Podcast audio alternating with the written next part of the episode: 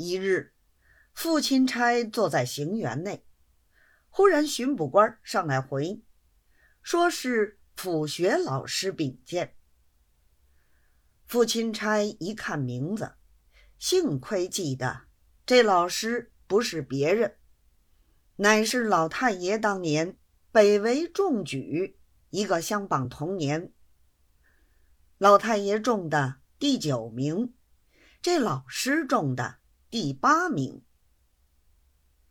父亲差是右秉庭训，由老太爷自己手里教大的。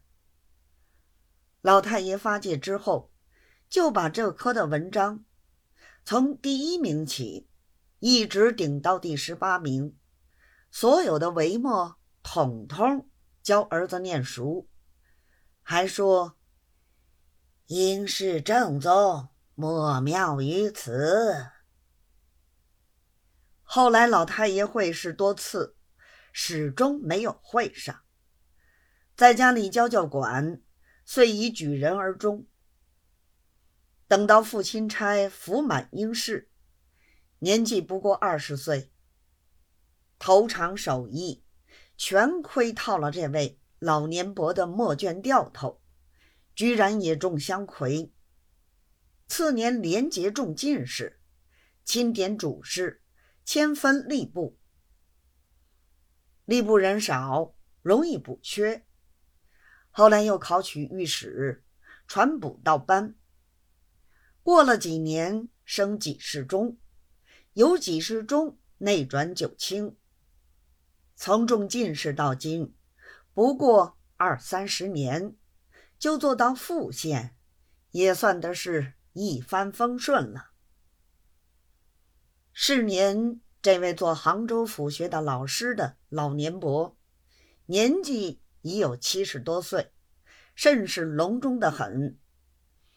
每逢书院阅客点名，府台见了他，必定问他高寿，还说。像你这一把年纪，也可以回家享福了。后来又叫本府传出话来，叫他自己告病，免得等到年下甄别折内，对不住就要送他的终了。因此，这位老师两手常常捏着一把汗，想要告病，无奈膝下有五个儿子。有两个尚未成婚，十个女儿嫁掉四个，第五个今年也有三十多岁。如此儿女一大群，一告病就绝了指望。深悔当年不该养这许多儿女。倘若不告病，府县大人已经有过话如不见机，将来明灯白简。